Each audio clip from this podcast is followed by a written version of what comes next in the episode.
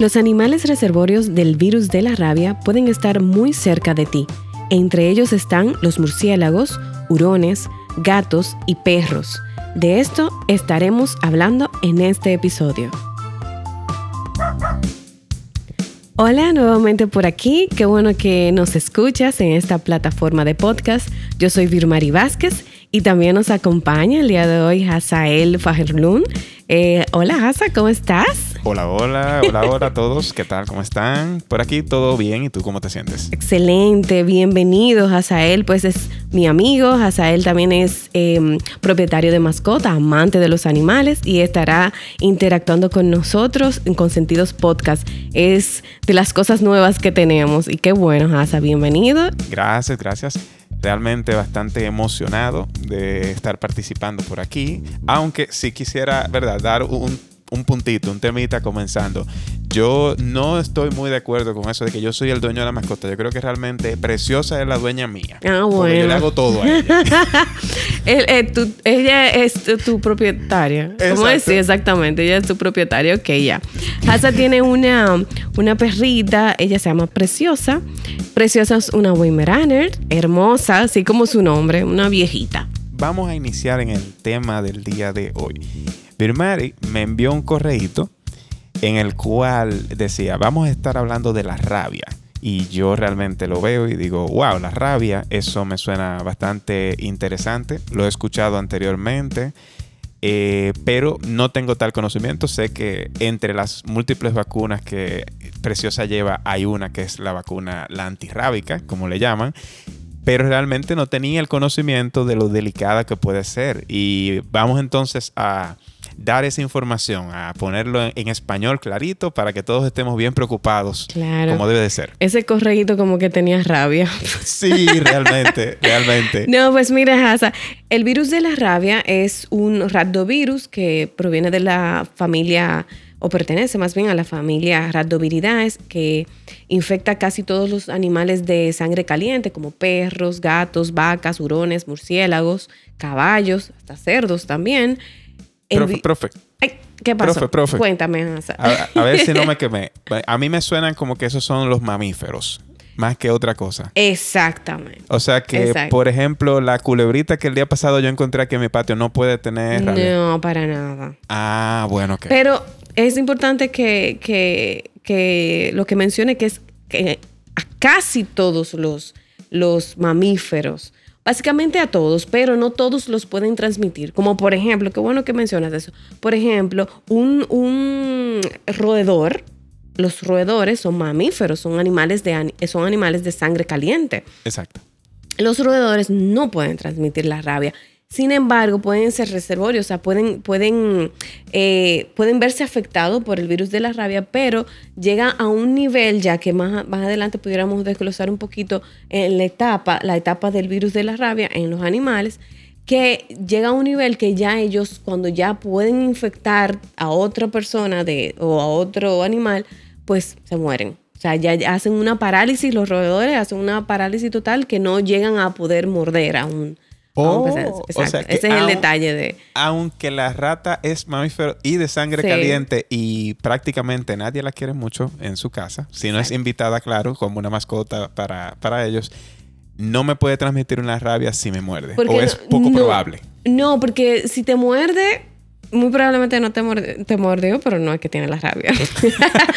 si, si, si la rata está afectada por el virus de la rabia, es muy raro que llegue a morderte, porque ya es, eh, actúas rápidamente, ese virus eh, migra inmediatamente al sistema nervioso central y ocasiona una parálisis laringea, una parálisis total y no, se muere, no llega a, oh, morderte. Entonces estamos eh, hablando de que el virus de la rabia realmente es mortal. Es mortal. El virus de la rabia es mortal y es una zoonosis. La zoonosis se eso iba a decir, zoonosis. se refiere a que se puede transmitir de los animales a los seres humanos. Y eso es también lo delicado. Es una enfermedad a nivel mundial importante en la salud pública. Hay algunos países o estados de ciertos países libres de rabia, porque han controlado muy muy bien, pero sobre todo los países latinoamericanos lamentablemente no, no hemos, no se han eh, realizado políticas públicas eh, fuertes. fuertes que puedan pues erradicar la rabia. ok, ok. Pues entonces es, es algo de, tener cuidado y de preocuparnos. Mucho cuidado. Y en, en este caso, eh, como estamos hablando de animales de sangre caliente y los que normalmente uno tiene más cerca como su consentido, como su mascota en su casa, son los gatos y los perros. Eh, ¿Cómo yo podría, cómo ellos se pueden contagiar? Eso es lo primero. Y, y lo segundo sería, ¿qué les ocasiona y cuáles son los síntomas que yo podría más o menos tener una idea de que, de que tengo que tener un poco de cuidado. Exacto, ellos se contagian a través de la mordedura de otro animal infectado, a través de la saliva, puede ser por mordida, un rasguño y demás, que tenga contacto el rasguño, porque es una lesión abierta, y eh, si tuvo contacto con la saliva de ese animal afectado, pues entonces eh, a través de la saliva es que se elimina el virus de la rabia. Entonces a través de mordeduras, rasguños, se pueden transmitir, ellos pueden verse eh, afectados. Y de hecho también es importante resaltar que los gatos versus los perros son más propensos al virus de la rabia. También en los signos clínicos que vamos a ver, hay varios eh, hay varias etapas, varias fases. Está la fase prodrómica, la furiosa y paralítica. Estamos hablando a nivel de, animales. Eh, la fase prodrómica, que lo que se refiere a que son señales o malestares que aparecen eh, un poquito antes de manifestar la enfermedad como tal, o más bien señales de malestar de la misma enfermedad, eh, está, por ejemplo, esta fase con frecuencia pasa inadvertida, eh, no se percibe mucho, hay signos variables como signos bien sutiles, eh, como por ejemplo fiebre, comportamientos extraños, los reflejos parpebrales y corneales están pues más lentos. Y, eso es lo que vamos a ver en, la fase prodrómica. Pero ya tú has advertido de que a tu perrito, a tu gatito, eh, lo mordió un perro de la calle o lo mordió el perrito del vecino, por ejemplo. Entonces está la fase furiosa, que esta fase eh, ya el, el sistema nervioso central está ya invadido por el, por el, por el virus y esta ocasiona ya síntomas de comportamiento, un comportamiento errático, irritabilidad, inquietud, ladridos incesantes, eh, maullidos o aullidos, eh, ataques eh, viciosos, por ejemplo, con, con objetos inanimados, se muerden cosas que tú, oye, nunca había hecho este perro o este gato morder la, la, madera, por ejemplo, o morder plástico o morder hierro, por ejemplo, un comportamiento rarísimo. Eh, también miedos inexplicables, como de repente no era, no era, eh, no era, por ejemplo, nervioso cuando escuchaba algún ruido, pues lo es en el momento en que está en esa fase furiosa del virus de la rabia. Y también puede desarrollarse en esa fase la desorientación, la ataxia, que ya dejan de, de o sea, pierden la, el movimiento de sus miembros y pueden hasta convulsionar convulsionar. Entonces, también está la fase paralítica, que es ya la última fase de la enfermedad. Eh, se desarrolla ya parálisis de los miembros, sobre todo se desarrolla parálisis del, miembro afectado, el miembro que, fue mordido, en dado caso que haya sido un miembro, eh, una extremidad mordida. Hay parálisis laringea, eh, hay, cambio, hay cambios con esa parálisis laringea ya viene cambios en el ladrido, tu oyes un ladrido ronco o a veces ni le sale el ladrido, hay disnea, o sea, dificultad respiratoria, parálisis faringea, parálisis masticatoria, eh, seguido por depresión y al final, pues la muerte por parálisis respiratoria. Wow, ok. Eh, yo realmente no conocía toda la profundidad que puede tener el tema. Yo escuchaba sobre, sobre ella, pero no sabía que realmente era algo de esa manera. Entonces, digamos, yo no soy dueño de gato, pero conozco varios dueños de gatos. Y principalmente los varones me han dicho que son muy enamoradizos. Vamos a decirlo. sí, el que tenga un gato varón enamoradizo, de esos que salen por ahí a buscar a una gatita y se enamora, pero se encuentra con otro gato que tú realmente no lo conoces y al otro día cuando vienen tú lo ves que él está bien despeluñado, no le fue bien, se ganó la gatita, pero no le fue bien. ¿cómo tú puedes proteger a, tu mascota, a tu gatito? ¿Cuál es la mejor forma de, hacerlo cuando ya lo ves que, verdad, ya pasó? ¿Ahora qué hacemos? Claro, definitivamente. Y fíjate que tú mencionas una historia de un gato, porque es raro, los gatos tienen, tienden a socializar, tienen eh, hábitos nocturnos, se van muchas veces detrás de gatas o simplemente a socializar, a jugar y demás. Y por eso es que ellos son tan propensos, o sea, porque socializan con animales que probablemente no estén protegidos. Entonces, justamente el tratamiento para la rabia es que no hay tratamiento, lamentablemente, para los animales. El tratamiento es la prevención. Prevenir es lo más importante. ¿Cómo prevenimos? Con la vacunación antirrábica. Esa oh. vacunación, pues claro, tiene que llevarlo al veterinario o llevarlo a un centro eh, hay algunos países donde hay centros antirrábicos que la vacuna de hecho son gratis. Eh, llévalo a un centro, un centro veterinario que te lo vacunen periódicamente. Por lo general, tanto perros como gatos se vacunan a partir de los tres meses de edad. Ahí hay que vacunarlo de la rabia y ya un refuerzo una vez por año. Los países que son libres de rabia, por lo regular, vacunan cada tres años, pero por eso, porque no están libres de rabia. Es menos propenso. Cada tres años. Em, ya, por ejemplo, países tropicales, así como el nuestro, lo correcto es cada año, independientemente de la edad que tenga el paciente. No nos mm, durmamos de nuestros laureles de que el perrito, el gatito tiene ya 13 años. Tiene, no, hay que ponerle su, vacuna antirrábica. Wow, o sea que con una sola vez la vacuna que yo le di cuando mi mascotica tenía tres meses, él no queda protegido ya para toda la vida para la rabia. No, lamentablemente no. hay que vacunar, hay que hacer refuerzos. Qué lindo se escucha, ¿verdad? Y que una sola vez para toda la vida. Eso es bueno es recargarlo, pero no es, hay que, hay que reforzar sus vacunas comuníquese con, es bueno comunicar con su, con su veterinario y así él le puede indicar con qué frecuencia pues lo puede vacunar. Por lo regular es cada año, o sea, se refuerza eh, anualmente, como, como la mayoría de las vacunas que pues, colocamos a perritos y gatitos.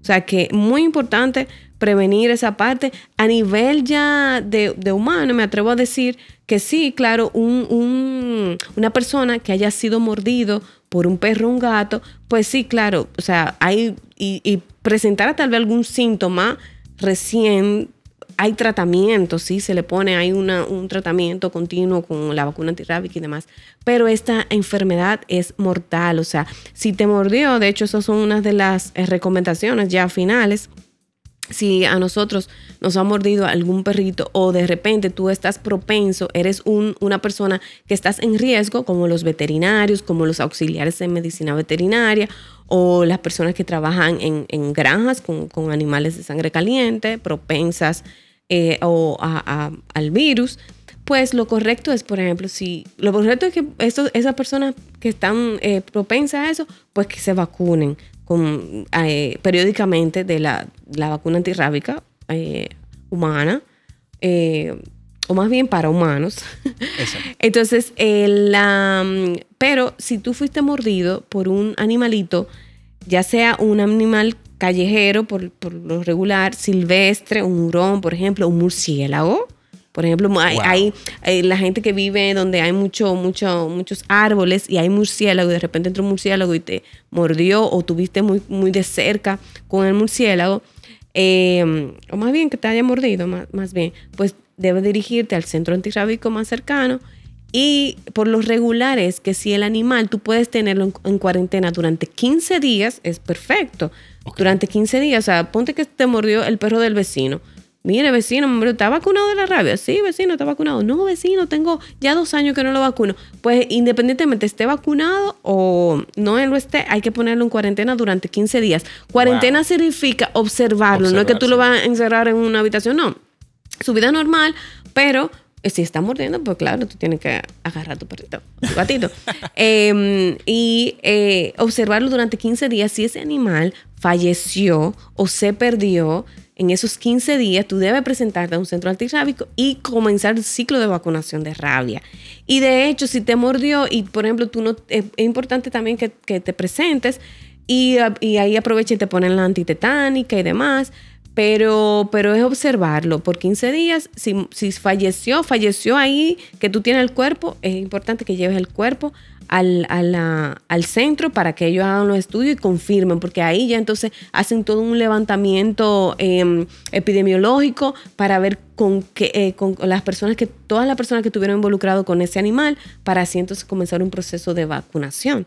Entonces ese es el detalle, ponerlo en cuarentena, 15 días, si no pasó nada y está todo bien, pues perfecto, no hay rabia. O sea, si en 15 días el animalito no falleció, o sea, no, él no te mordió porque tenía rabia, sino porque es agresivo o porque se sintió agredido y ese tipo de cosas. Ah, y una pregunta, algo bien interesante que dijiste es que hablaste sobre los murciélagos. Nosotros actualmente, nosotros vivimos en República Dominicana, para, ¿verdad?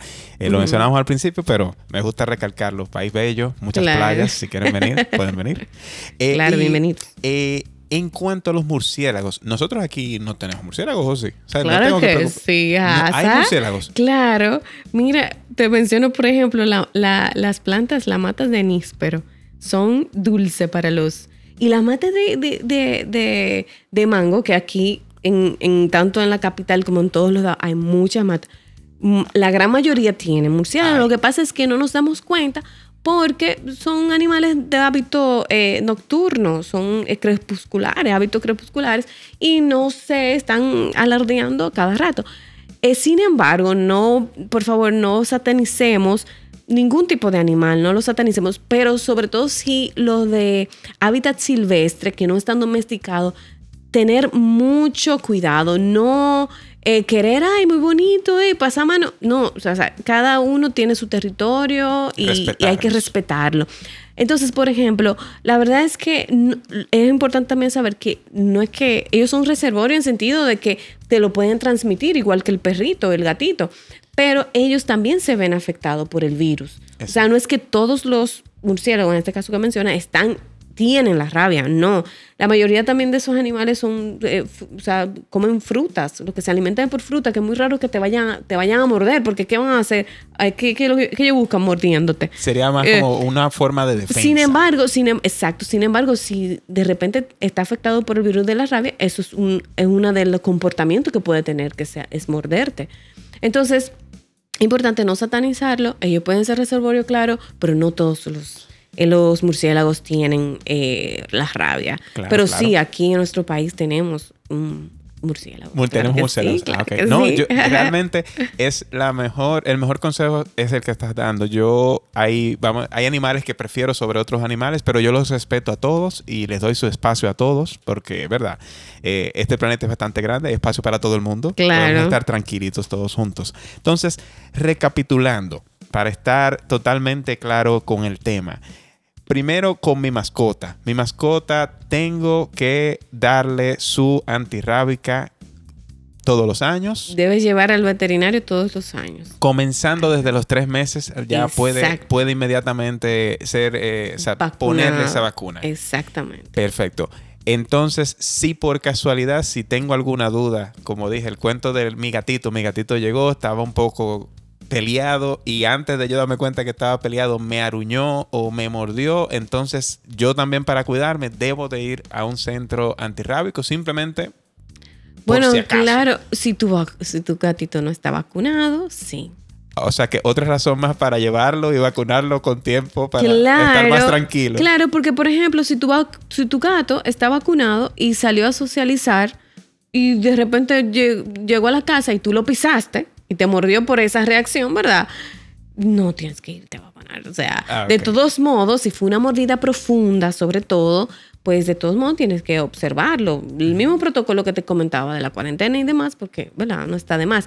Porque también eh, la vacuna, claro, eh, nos inmuniza, pero todo va a depender también a qué gran cantidad de virus tú estés expuesto, en este caso el gato, a qué gran cantidad de virus y su sistema inmunológico, o sea, pacientes inmunocomprometidos, o sea, con su defensa bajita y de repente están eh, eh, frente a una carga viral muy grande, eh, un animal muy infectado lo muerde, pues no quiere decir que no, no haya presentado, o de repente que ya, ya haya pasado, ponte que, que 10 meses de, su vacunación. Ya se supone que los anticuerpos van bajando ahí. Entonces, y si se inmunosuprime, pues mucho más. eh, lo que te trato de decir es que independientemente si está vacunado, como quiera, obsérvalo. Pero puedes estar más tranquilo porque está vacunado. Lo que sí tienes que eh, desinfectarte bien tu herida, es muy importante. Si ves que la herida pues hay, ha exudado, hay supuración y, y demás, pues lo correcto es que asistas a un, a un médico para que te trate herida, te dé probablemente antibióticos y, y, te diga la mejor manera de cómo curarte pues tus heridas. Igual con los animales mordidos, no es como que déjalo ahí, déjame dejarlo ahí 15 días. Está mordido y lo mordió otro perro, lo mordió otro gato. Llegó peleado. Llegó peleado. No, o sea, vaya, vamos, a llevarlo al veterinario, vamos a tratarlo, vamos a revisar esas heridas y el veterinario te va a ayudar también a despejar variables, decirte, está vacunado de la rabia, tal, tal cosa, ver síntomas clínicos observa, te va a dar todas las recomendaciones del lugar y sobre todo ayudar a tu perrito o tu gatito que lo mordieron o lo atacaron, ¿verdad? A curar esas heridas. Claro, claro, claro. No, pues yo entiendo que realmente el tema, ¿verdad? A grandes rasgos, claro, eh, está bastante completo. Eh, te agradezco muchísimo ah, las explicaciones. Claro que sí, nada. Y esas son las recomendaciones. Lo más importante, siempre vacunar a nuestras mascotas y observar, nosotros estar eh, pendiente a, los cambios también que puedan presentar nuestras mascotas. Y si son muy sociables, pues eh, en la medida de lo posible tratar de que ellos sociabilicen también con animales que estén vacunados, que estén al día y que no tengan tanto contacto tampoco, o que no tengan contacto con la vida silvestre, o sea, con animales silvestres que tú no sabes realmente la procedencia de estos animalitos. Con esto nos estamos despidiendo. Bueno, pues muchísimas gracias por habernos escuchado. Contamos contigo para el próximo episodio. Hagan su agenda los lunes, pero claro, como es un podcast, pueden encontrarnos en todas las plataformas y de esa manera pueden consumirnos en el momento en el que necesiten. Todos los días enviar a sus compañeros, enviar a sus amigos, enviar a sus familiares. Es súper importante. Hoy escuchamos un tema que, es mortal y lo tomamos bien a la ligera. es mortal el tema, sí. Literal. Bueno, quede muy bien. Gracias.